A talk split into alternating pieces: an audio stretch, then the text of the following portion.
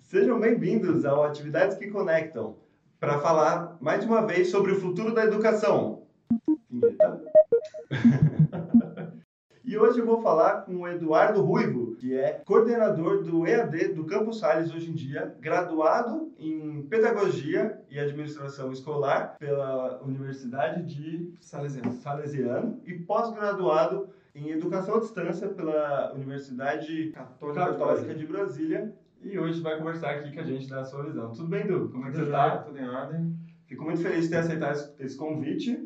E depois dessa apresentação, eu queria saber um pouquinho da, da história por trás da história, né? Que fala esse cargo, parece que. É, não caiu né? do céu. Não caiu do céu, tem toda uma construção, né?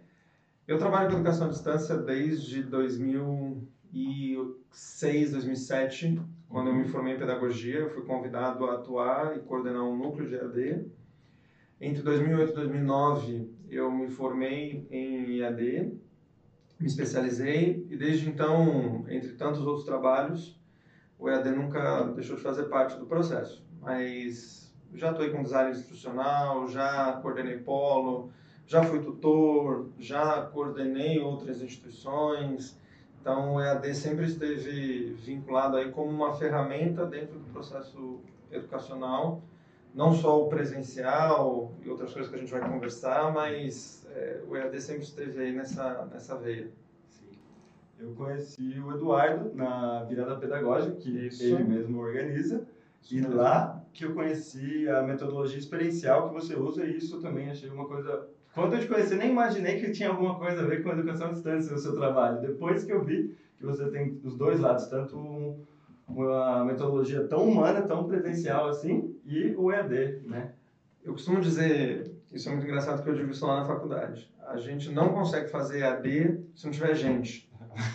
e por mais estranho que isso pareça, é, um bom curso de EAD, uma boa plataforma de EAD, por trás tem alguém que pensa educação. Né? E educação tem vários formatos. Ele tem um formato presencial, a gente né, se conheceu num evento é, que eu coordeno com outras pessoas, chamado Virada Pedagógica. A ideia é que ele aconteça todo ano. Neste evento, eu estava aplicando metodologia experiencial, que é uma metodologia que eu conheci há uns anos atrás, tive a oportunidade de conhecer. E eu uso essa metodologia para qualquer tipo de formação, para trabalhar liderança, para trabalhar com uma série de pessoas, inclusive o meu relacionamento com os meus funcionários, meus tutores, os profissionais que trabalham comigo, tem por trás essa metodologia. E eu vi que você também tem um cuidado, faz um trabalho de, de mediação de conflitos, tanto com os alunos, quando você trabalha, quanto com os professores, na relação professor-professor, né? Eu acho isso bem legal. Isso tem a ver com essa metodologia experiencial ou, ou é uma outra coisa que você... É, Léo, além de, além de atuar com educação à distância na Campus Salles, além de cuidar desse evento da virada pedagógica, eu tenho uma empresa aberta de treinamento e consultoria, Ruivos Treinamentos e Consultoria, e a gente dá treinamentos exatamente para isso. Ah, então, dentro de uma área escolar, dentro de um ambiente escolar, é, ou não escolar, até terceiro setor, ONGs, a gente, no, no processo que, que existe educação, a gente usa essa metodolo- metodologia para mediar conflito, para trabalhar o relacionamento professor-professor, professor-aluno. Então, essa metodologia, por meio de dinâmicas, por meio de experiência, proporciona isso. Atualmente, é, com essa empresa que a gente abriu há dois anos, a gente também faz isso em- no mundo corporativo. Então, é, dentro de uma empresa hoje, se eu tenho uma situação é, de conflito entre os funcionários, é muito possível usar a metodologia para sanar os- esses problemas, não só no, no mundo educacional, mas usar esse, esse aprendizado para a gente resolver conflitos dentro do mundo corporativo. O que é muito possível você Aham. trabalhar das duas maneiras. Entendi. Como vocês puderam ver, é, ele faz bem pouca coisa né, na área da educação. E eu queria entender um pouquinho mais o que, que é o trabalho de um coordenador de AD hoje em dia. O que, que você, quais são suas funções, o que você tem que... Hoje, na faculdade que eu estou, é, é, antes de falar disso, assim, acho que é importante a gente entender que existem formas de, de EAD. Aham. Né? A gente entender, por exemplo, existem os cursos que a gente chama de 100% presencial. Então, são os cursos em que você não necessariamente tem uma estrutura física que você precisa frequentar. É, 100% online. 100% online. Então você faz ele 100% online. Dentro do MEC, os cursos 100% online existem momentos presenciais. Né? Então hoje, pelo Ministério da Educação, a gente tem, por exemplo, você tem um curso de graduação 100% EAD, você precisa efetivamente ter uma prova, ter uma ah, atividade presencial, né, que comprove que você fez o curso Entendi. e que endossa que você realmente cursou aquele, aquele processo. Uhum.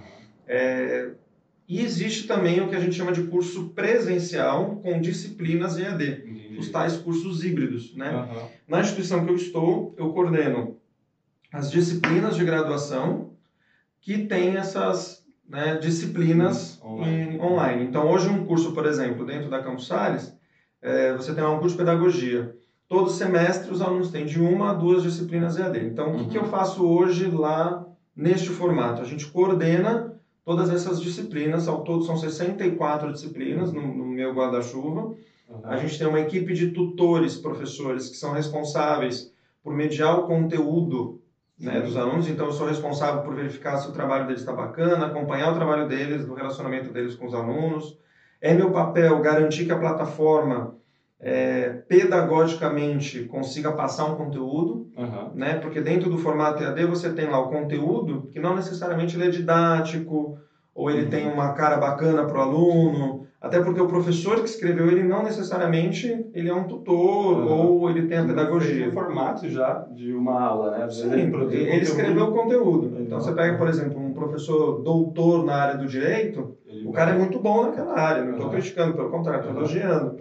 Mas aquele conteúdo pode ser muito denso para o aluno. Uhum. Então, é papel do professor tutor e do coordenador uh, conversar e ver qual a melhor estratégia para pegar esse material e passar para o aluno de forma que ele veja esse conteúdo e consiga trabalhar com ele. Então, hoje, quem coordena EAD ou quem trabalha com EAD tem essa preocupação. Uhum. E faz parte da pedagogia essa, essa discussão. Entendi. E você acha que o papel do professor, do educador, muda muito na educação à distância? O papel do educador está mudando na educação como um todo? Como que você vê isso? Eu acho que a gente precisa pensar a educação não mais como a gente pensava vários anos atrás. Né? Não dá para a gente entender que o papel do professor é o mesmo do de 200, 300 anos atrás. A gente falava disso antes da entrevista. Uhum. Né? É, não dá para você pensar que a educação é igual, que as coisas não mudaram, que a tecnologia não está aí, que celular não está aí, que a internet não está aí. Então, o EAD é uma forma, é uma modalidade de ensino diferente que pode ajudar o presencial. E o presencial é uma modalidade de ensino que pode ajudar o, o EAD. Eu não consigo enxergar é, um, uma educação que não pense na outra, ou vice-versa. Uhum. É muito bacana, você tem cursos híbridos como esse que, que, eu, que eu coordeno, o EAD de cursos híbridos, assim, em que a gente pode ter essa troca de experiência, em que a gente pode ter essa troca de informação. Eu não consigo pensar um professor hoje é, que, que fique num formato de educação lá atrás. Então, para mim, hoje, um professor, um educador, que para mim são coisas muito parecidas, uhum. É, ele, ele precisa estar antenado com aquilo que acontece, ele precisa estar atualizado com aquilo que acontece, ele precisa se preocupar com aquilo que acontece e ao mesmo tempo não perder aquilo que ele fazia, não Sim. perder aquilo que ele conhecia, aquilo que ele traz. O mundo mudou, a gente mudou, todo mundo mudou, Sim. mas eu não posso deixar de passar os conteúdos. O que eu preciso pensar é como eu faço isso. Uhum. Né? Hoje você entrar numa sala de aula presencial e achar que o celular é o seu inimigo e eu não posso usá-lo, uhum. Então você é um professor que pensa de 200 anos atrás, onde o celular não existia. Você colocando uma barreira já, Exatamente, né? exatamente. Não quer dizer que é bom, não quer dizer que é ruim, mas você já pôs uma Exato. barreira antes de E um bom professor é aquele que chega no momento de hoje, se atualiza uhum. e consegue entender que celular pode ser uma ferramenta para fazer prova.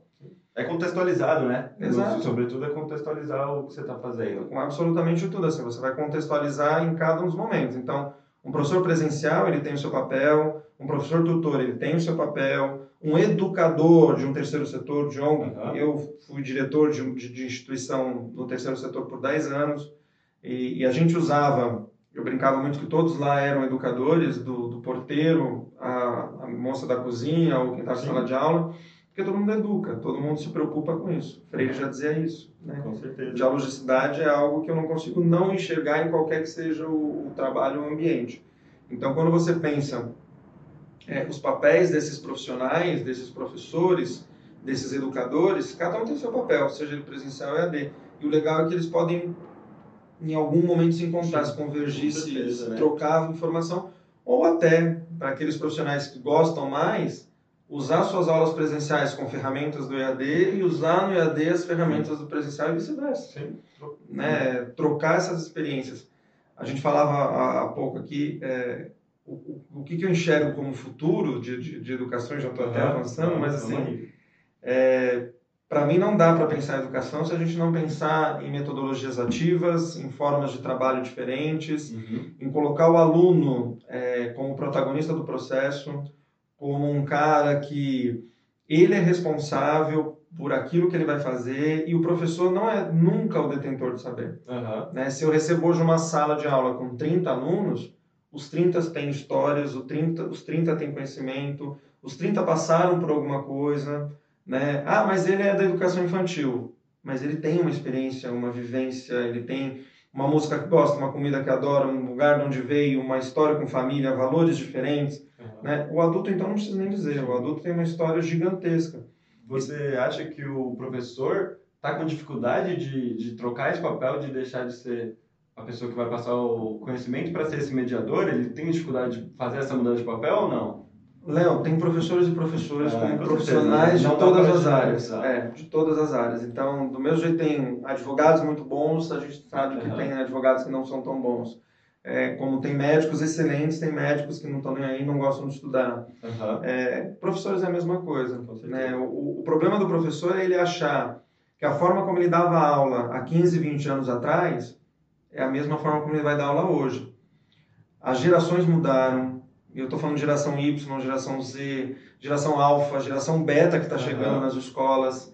É, então, você pensar que essas gerações, de um professor baby boomer, que é de 5, 6 gerações lá atrás, Léo, é um absurdo. Um professor lá daquela geração achar que ele vai conversar uhum. com baby boomers. Hoje Sim. ele tem alunos da geração beta entrando na sala de aula. Sem mudar nada do discurso e não mudar método, né? Exatamente. É então, é, é, isso que ele precisa entender. É muita mudança. A gente ficaria uhum. aqui Sim.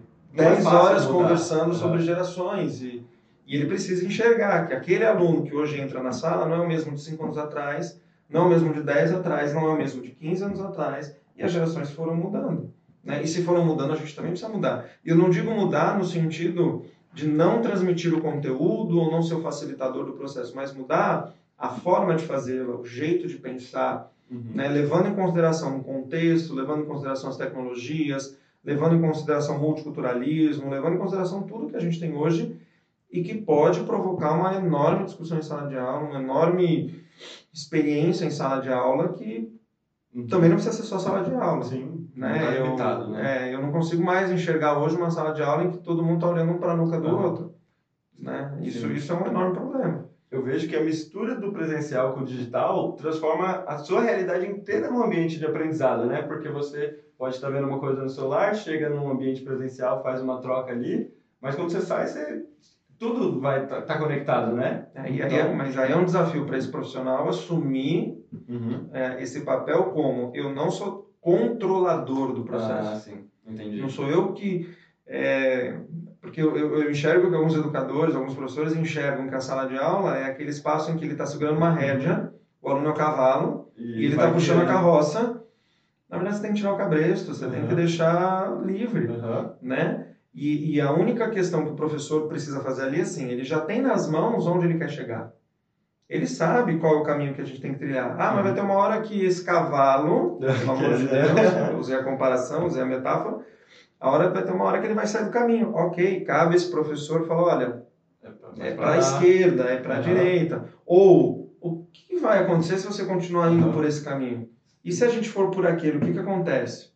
Né? É, é, é, papel do professor mediar e facilitar uhum. o processo. E alguns professores têm essa dificuldade porque eles eles se sentem perdendo o controle. Uhum. Quando na prática a gente não está perdendo o controle, a gente está ganhando o controle. Uhum. Como é que a gente ganha esse controle? Não controlando. Isso é meio estranho, mas é uhum. isso.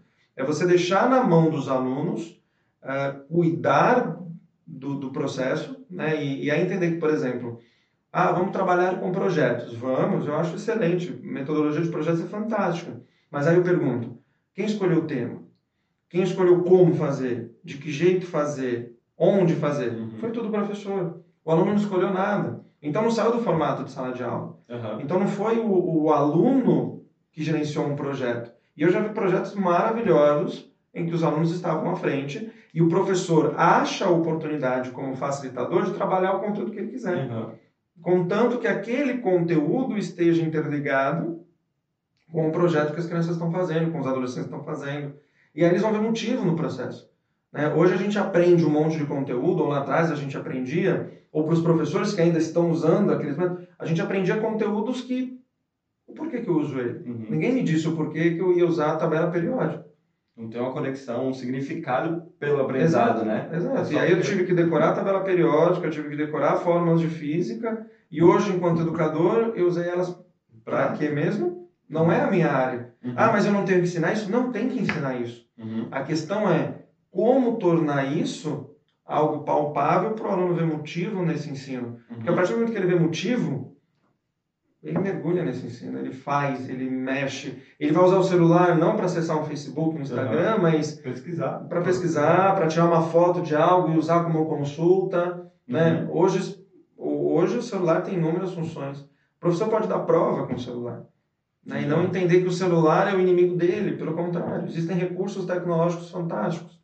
Né? Dentro do EAD ou dentro, dentro dos Uhum. dois. É Né? questão de conhecer, experimentar e ir aperfeiçoando, né? Porque a gente sempre vai tentar alguma coisa, não vai dar tão certo e vai O problema é sair dessa comodidade. Ah, né? O professor, eu, de novo, não vou generalizar, porque tem professores maravilhosos. Na própria faculdade que eu estou, conheço professores que a gente fica batendo aham. né, conversando, trocando figurinha, que eu acho muito gostoso. Mas tem sim, a gente sabe que tem aquele professor que acha que a sala de aula é a lousa, E é o giz, e o aluno está lá só para ficar ouvindo. Uhum. E o pior é que Né? ele não está disposto a mudar, né? Não porque ele não quer, não Aham. porque talvez ele tenha medo, talvez ele não tenha segurança de, ah, vamos mudar, vamos trocar o jeito. Aham. Vai sair daquele, daquele conforto que ele já achou. Mas há 20 anos atrás, quando ele começou, ele também não estava confortável. Né?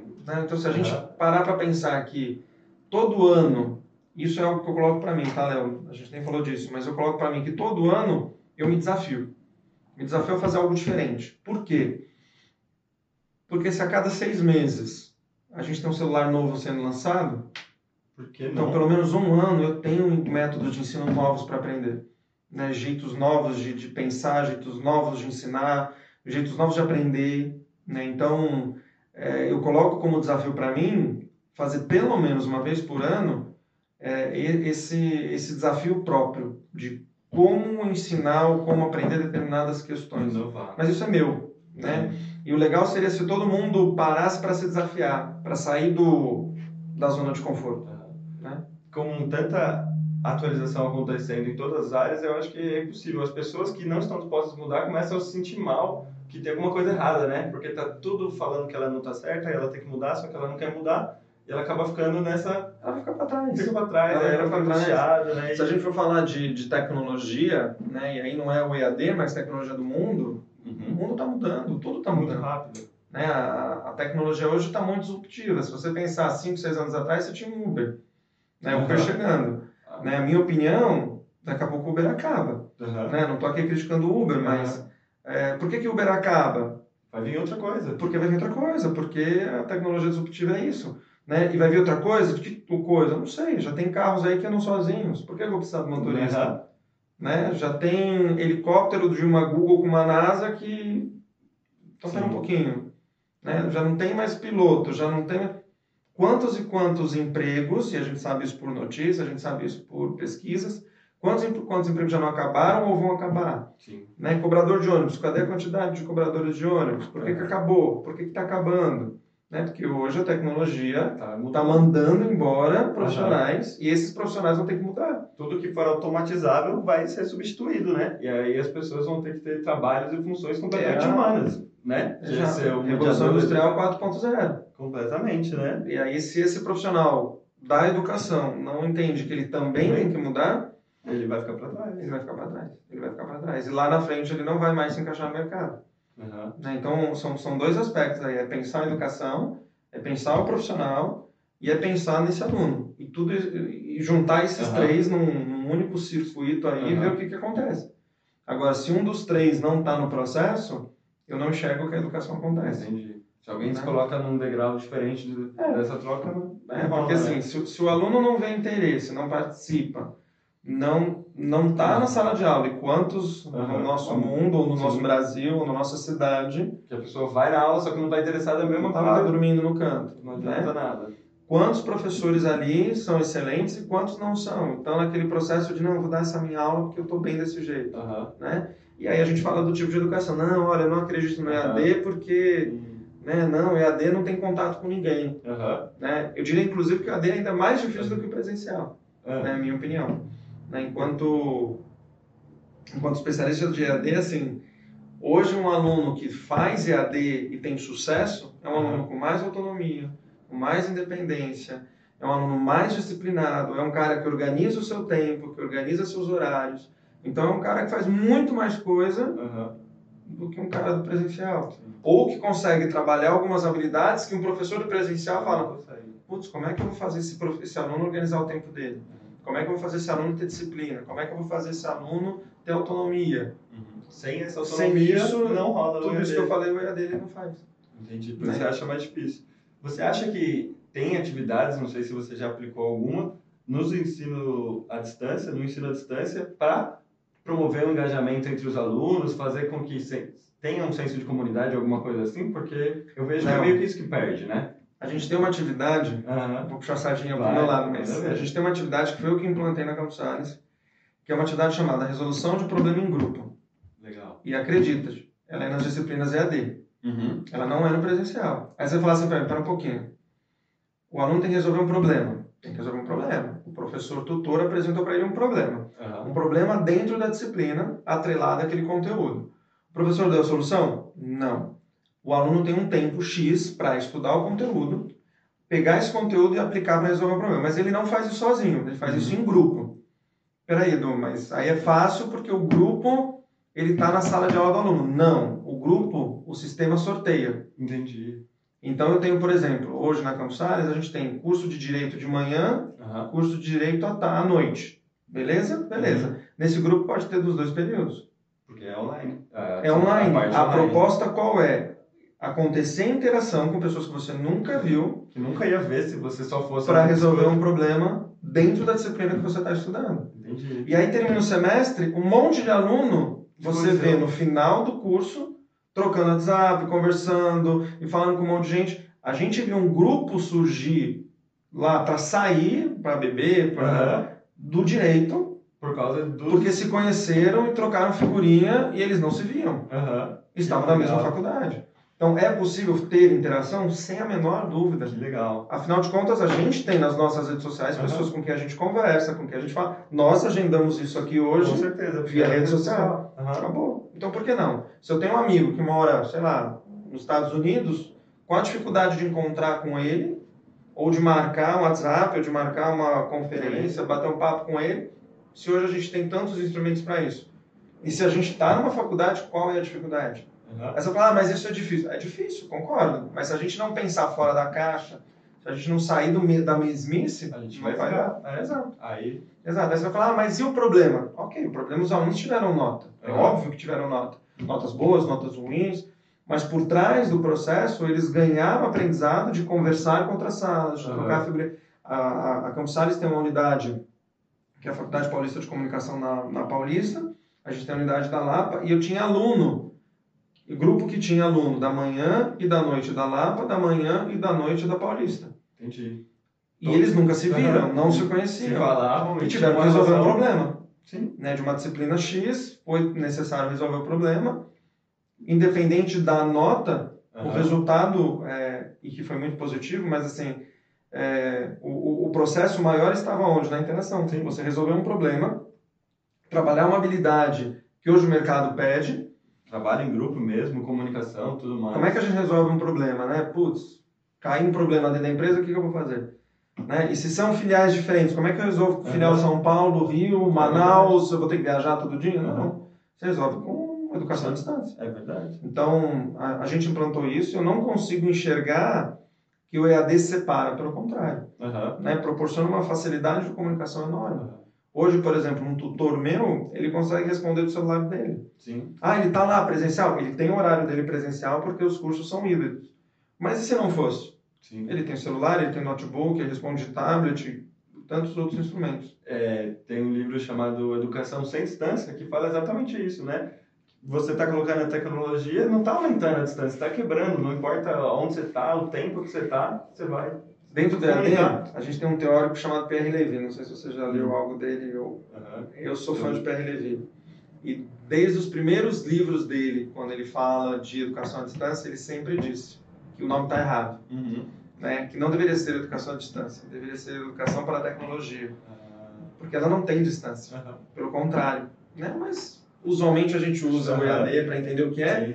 mas na verdade a educação à distância ela diminui a distância. É. Né? Com certeza. Ela, não, é, ela faz com que a gente é, diminui qualquer coisa, diminui qualquer forma de comunicação. Às vezes eu chego numa faculdade, é muito engraçado ver aluno novo e aluno veterano. Né? Há uma diferença. Né? Um olha para a cara do uhum. outro assim, não, ele é novato. Sim. No EAD isso não existe. Você não sabe, né? Não dá o perfil da pessoa só. E ninguém sabe quem é novo, quem é velho, quem uhum. é novo. Quem é? Não, é não saber, igual, não interessa. Lá dentro do EAD na plataforma não tem idade, não tem classe social, não tem preconceito de raça, uhum. racial, porque ninguém dá nem para saber. Uhum. Pode pôr foto? Pode. Uhum. Mas tem gente que coloca bonequinho, tem gente que coloca um avatar, e nem me interessa o que está pondo, interessa o que eles estão discutindo. Sim. Então, ao resolver um problema, eles foram obrigados, num grupo, a ter homem, mulher, idade não interferia, nada absolutamente. Então, além de tudo, o EAD proporciona aí uma quebra de paradigma de preconceito que provavelmente o presencial, por valores que essas pessoas chegam, de cara você fala, ah, não vou falar com aquele sujeito que ele parece isso ou parece aquilo. Já. O EAD não tem o que parecer porque você não está vendo ninguém ainda. Sim, você né? só vê o que a pessoa escreveu, conversa e é isso, né? E vai batendo papo. Ah, mas vamos abrir um vídeo? Vamos. Aí depois do vídeo é que surge. Uhum. Né? Mas já começou Mas até já resolveu o problema, é, até você já tem WhatsApp, até você já está conversando via outra ferramenta, sei lá, Hangout, Gmail. Legal. E para resumir um pouco, o que, que você acha de o melhor e o pior da educação à distância e o melhor e o pior da educação presencial? Para eu entender como é que você vê esses. O melhor e o pior. Isso. O melhor do EAD, para mim, é quebrar paradigma, uhum. é não ter distância, por uhum. mais estranho que pareça. Uhum. É você não ter limite. Escala. É muito bacana isso. Gosto muito do EAD por conta disso. Você pode ensinar para um, para cem, para mil e qualquer lugar do mundo. Eu posso ter uma sala com 200, eu posso ter uma sala com mil, eu posso ter uma sala com né? um do outro lado do mundo, não Acabou. tem limites, é tudo. E, e, o tempo é muito bacana, porque o tempo é uma coisa assíncrona, né? Você não precisa estar sincronizado uhum. ali, você pode você pode entrar uhum. 8 da manhã e 8 da noite, ao mesmo tempo a gente estudou, né? Verdade. Então, esse é o ponto positivo. O negativo, eu acho que está atrelado às pessoas, uhum. né? Eu, eu enxergo que o, que o EAD ainda precisa dar passos, porque as pessoas têm muitos resquícios sobre o EAD. Uhum. É cultural, né? É e não usam ele. Uhum. Então, não, não enxergo que ela tenha um lado negativo. Entendi. Né? Eu acho que o lado negativo é o preconceito que as pessoas têm. Uhum. Porque alguém fala EAD, já coloca, ah, mas o EAD... É menos que o presencial. Exato. Quando na prática não é, não tem menos ou mais. É uma modalidade diferente. A cultura né? que eu vejo ter que mudar também é as pessoas entenderem e serem mais disciplinadas, como você falou. A maioria das pessoas ainda não está acostumada a estudar EAD. Talvez ele seja um lado ruim, assim, a, a pessoa precisa, e não faz parte da nossa cultura educacional.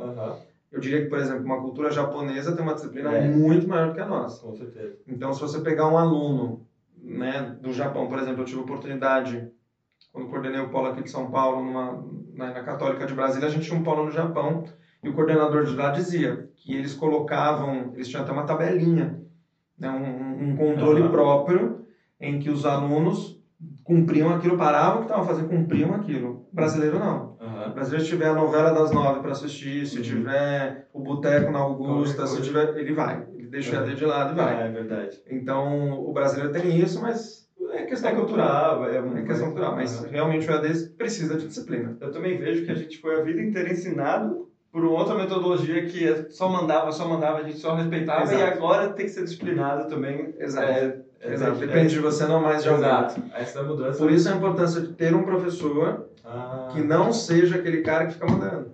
Uhum. Que te ensine a ser o protagonista e te dá autonomia. Você controla teu tempo. Né? Tá a Escola da Ponte, não sei se já... Já ouviu falar. Cara, leia. Conselho uhum. todo mundo. Escola da Ponte, Portugal, é outro formato. Para mim é minha utopia de escola. Entendi. Gostaria muito que o formato que hoje é a Escola da Ponte, as escolas estivessem abertas a fazê-la. mas também precisa mudar muita coisa ainda aqui. Uhum. É, convido, é muito bacana pesquisar a Escola da Ponte. Ah, então, o melhor do presencial, então. Você já começou a falar da Escola da Ponte, presencial? É, a Escola da Ponte tem um, um, jeito de trabalhar muito bacana, que é não ter paredes, uhum. não ter salas de aula e não ter alunos divididos por nível. Uhum. Todas as coisas que as nossas escolas fazem, né? Caixinhas, né? Exato. Caixinhas. Então, assim, o aluno da primeira série está aqui, o aluno da segunda série está aqui, o aluno da terceira série está aqui. Aluno está num quadrado, que é uma sala de aula. Você vai indo pela esteira, Exato. passando por tudo. Então, é tudo, né? É industrial, né? No final das contas. Na é Escola da Ponte, de vídeos, de tudo você pode ver, tem livros sobre isso, assim, o, o formato é um ajudando o outro, uhum. estudando conteúdos e assuntos que lhe interessam, e eles têm sim algo a cumprir, não é jogar. Uhum. E os professores fazem o papel de mediar, de abrir um projeto, de trazer aquele conteúdo. E você, que é de tal ano, já sabia uhum. isso, você...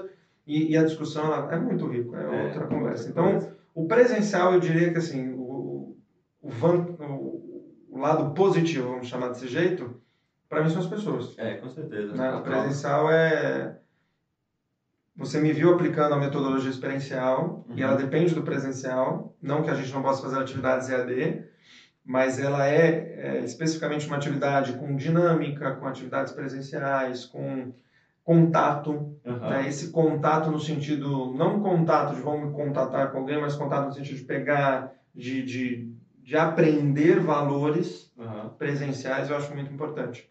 Né? Interação totalmente humana, né? Essa Exato. troca e, Exato. e serve muito para marcar as pessoas também, né? Porque eu vejo que a limitação do EAD às vezes é marcar e emocionar as pessoas. No presencial, se você faz uma troca das pessoas, ela conversa com alguém, conhece alguém, já vai marcar o dia dela, já ajuda a significar e... e Por outro aqui. lado, ah. eu diria que o negativo também são as pessoas. né? Porque elas vêm imbuídas de, de de questões, é, preconceitos, valores, é, pessoas presas nas caixas. Uhum. Então, assim, hoje, hoje eu entendo que o ensino presencial, os problemas que ele tem, estão atrelados a que a gente falou aqui o uhum. tempo todo.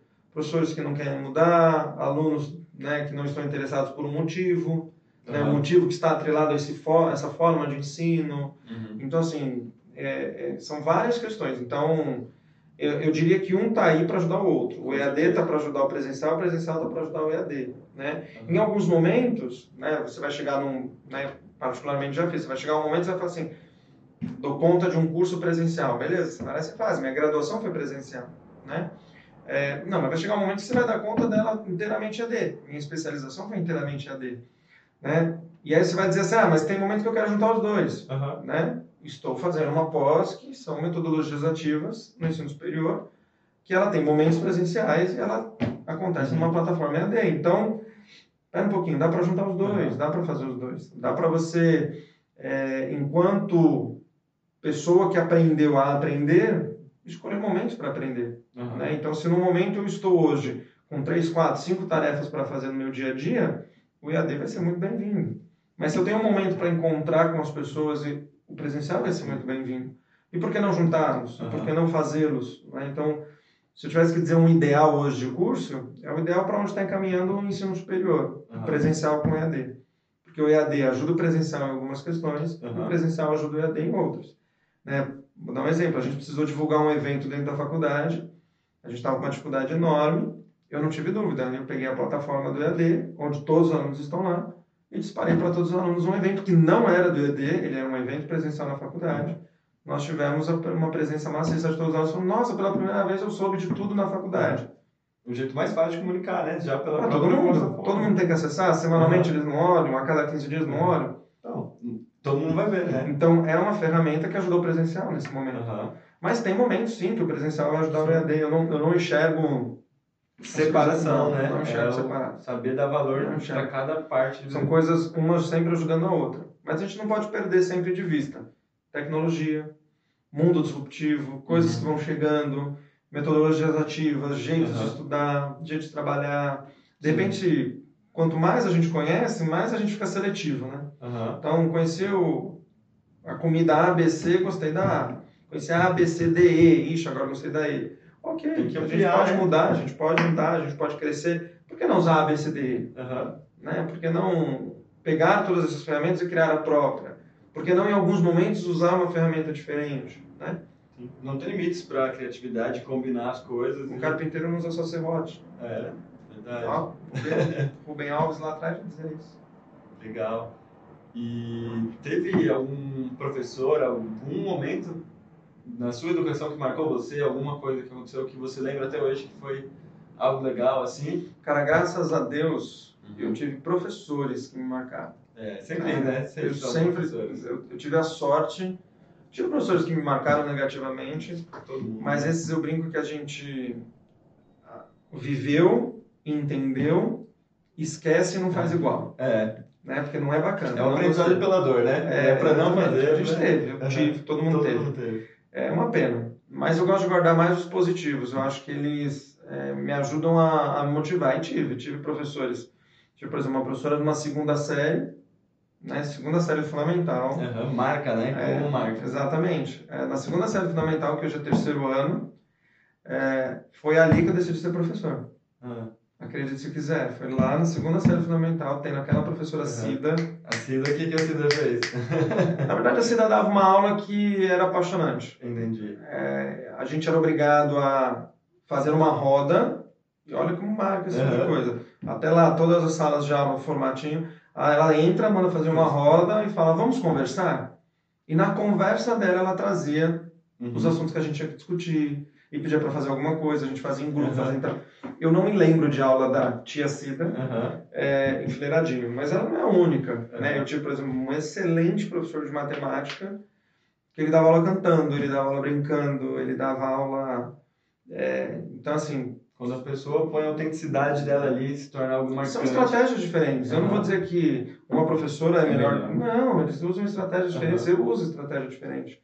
Né? Como também tive a sorte de encontrar em faculdade professores muito bons, minha orientadora de faculdade, uhum. Adriana, sou amigo dela até hoje, é, vários professores que eu tive, você conheceu uma professora uhum. amiga minha, Silmara, que eu levei na virada pedagógica para fazer abertura, Sim. ela, minha amigona, a Tati que eu levei lá para uhum. fazer palestra, enfim. Muitas pessoas marcam, Ao longo né? do caminho a gente vai conhecendo professores muito bons, é, vai virando amigo, né? porque hoje como professor, como pedagogo, a gente vai criando laços e não tem jeito, a gente, a gente vai aprendendo com eles, eles com a gente, a gente trocando figurinha, né? Eu, eu nunca achei que um dia eu daria aula para minha professora. Isso foi o que aconteceu na virada. Que legal. E aí a gente virou o jeito de pensar. E ela falou, Edu, eu não conhecia essa metodologia. Uhum. Eu falei para ela, Silmara, a culpa é sua de eu amar Paulo Freire. né? E aí a gente fica trocando figurinhas sobre educação. E é isso. Né? A gente não...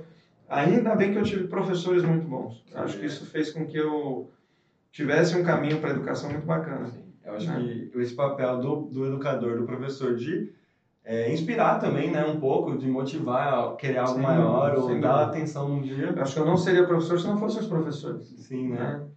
E, e, ainda bem que eu os tive, ainda bem. Guardo Legal. todos eles, assim, da primeira até outros que ainda vou ter. Sim, na própria faculdade. Para, né? Na própria faculdade, assim, colegas meus, professores, tutores meus, tem hora que eu fico lá batendo palma uhum. com os meus tutores eles brincam comigo, às vezes eles falam assim, nossa, Edu, parece que você nem é meu chefe. Eu falei, mas eu nem quero que você fique pensando é. que eu sou seu chefe. Eu quero que você fique pensando que nós somos uma equipe, vamos trabalhar né? junto. E tem coisas que eu não vou saber. Uhum. Né? Por exemplo, eu tenho um tutor de direito. Eu não sou formado em direito. Uhum. E se eu tenho alguma dúvida na área de direito, a gente sempre conversa.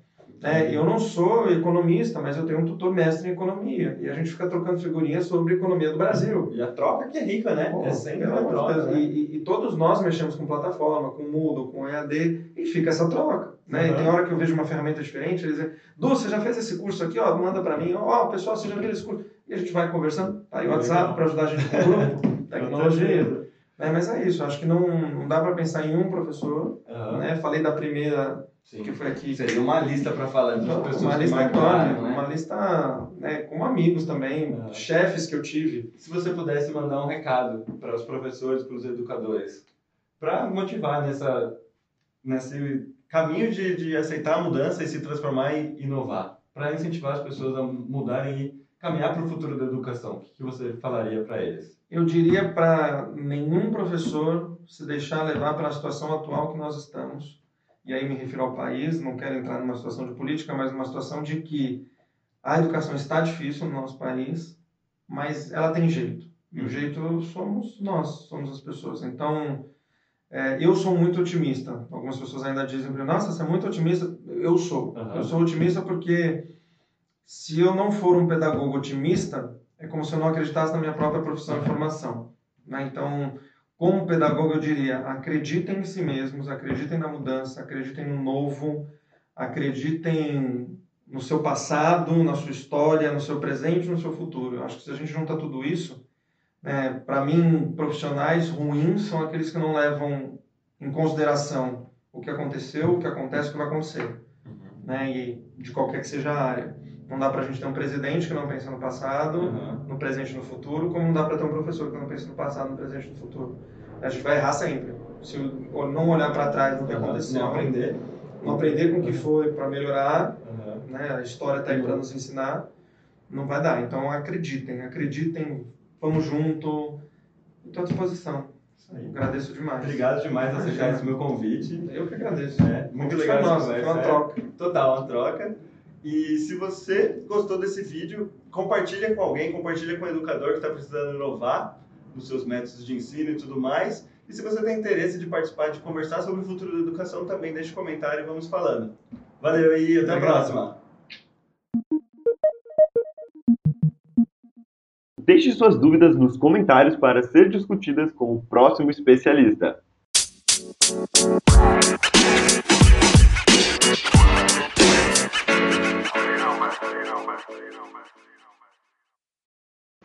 Então, esse foi mais um episódio do podcast O Futuro da Educação.